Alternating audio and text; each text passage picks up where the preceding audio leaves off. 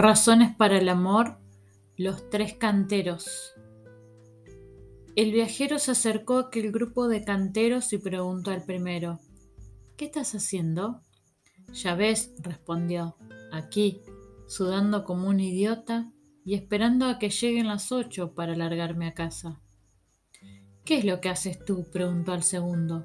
Yo, dijo, estoy aquí ganándome mi pan y el de mis hijos. ¿Y tú? Preguntó el tercero, ¿qué es lo que estás haciendo?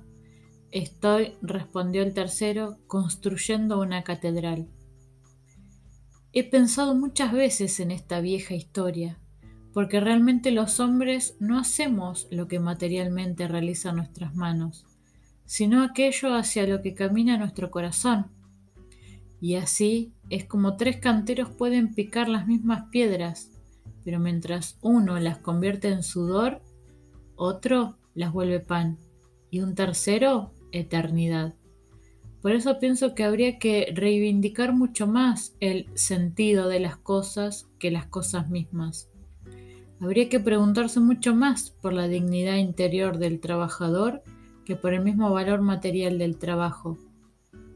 Me temo que esa dignidad de la obra bien hecha, porque es una obra amada, sea algo que se esté muriendo en nuestro tiempo. La vida se nos ha vuelto tan monetarista que al final ya cuenta únicamente su rendimiento y no su perfección y plenitud. Quien más, quien menos, todos trabajamos porque ese es nuestro oficio, porque de eso vivimos, o tal vez porque no tenemos otra cosa de qué vivir. Pero ¿dónde está el amor a la propia obra, el esfuerzo por hacer el oficio bien, aunque luego nadie aprecie su calidad? El demonio de la prisa ha hecho presa en nosotros. La chapuza se ha vuelto el ideal de la obra perfectamente cómoda. Le dices a un muchacho, aprovecha el verano para leer, y te contesta, ¿y eso para qué sirve? Después añade, la vida es corta y hay que aprovecharla para divertirse, con lo que naturalmente no consigue alargarla, pero logra que sea, además de corta, estrecha. Toda nuestra civilización incita a la facilidad, a la mediocridad.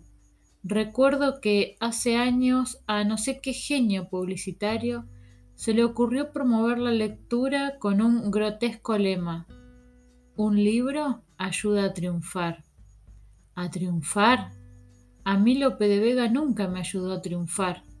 Me ayudó a ser feliz, a entender el mundo y la vida, a chapuzarme en el gozo de una vida más honda.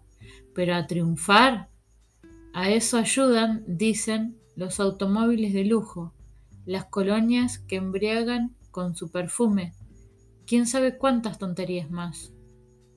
Yo prefiero los triunfos interiores, el aprender cada día a conocerme mejor, el estirar mi alma, el poder descubrir nuevos continentes humanos en los corazones de la gente, el esfuerzo diario por ser más.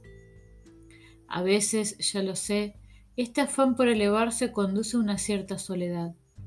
Recuerdo aquella historia del pájaro que llevaba un trozo de carne en el pico y que era perseguido por una bandada de cuervos que se lo disputaban. Cuando en uno de los giros de su vida la carne cayó al suelo, pronto se sintió solo, porque quienes le seguían no lo hacían por él, sino por la carne que llevaba. Y al fin pudo volar libre, y solo, y feliz.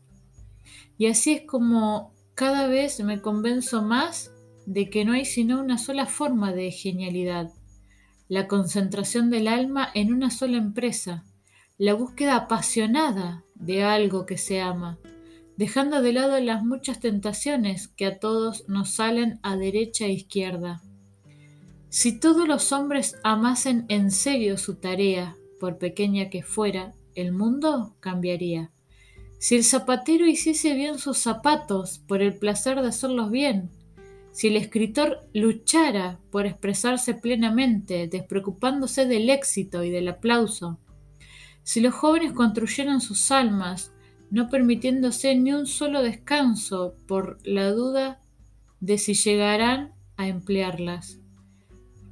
Si la gente amase sin preguntarse si su amor será agradecido, si los hombres ahondasen sus ideas y las defendiesen con nobleza sin preguntarse cuántos las comparten, si los políticos hicieran bien su oficio de servidores, despreocupándose por las próximas elecciones, si los creyentes fueran consecuentes con su fe, sin angustiarse por las modas de cada tiempo, si hombres y mujeres cuidasen sus almas la décima parte que sus vestidos y su aspecto.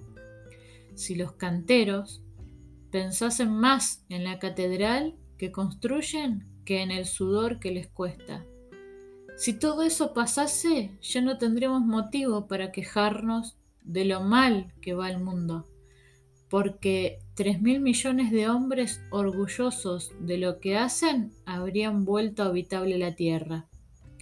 Y todos serían más felices, porque creo que no he dicho que en la historia con que he abierto este artículo, el viajero descubrió que el único cantero que sonreía era el que construía la catedral, sin preocuparse del sudor y olvidado del pan.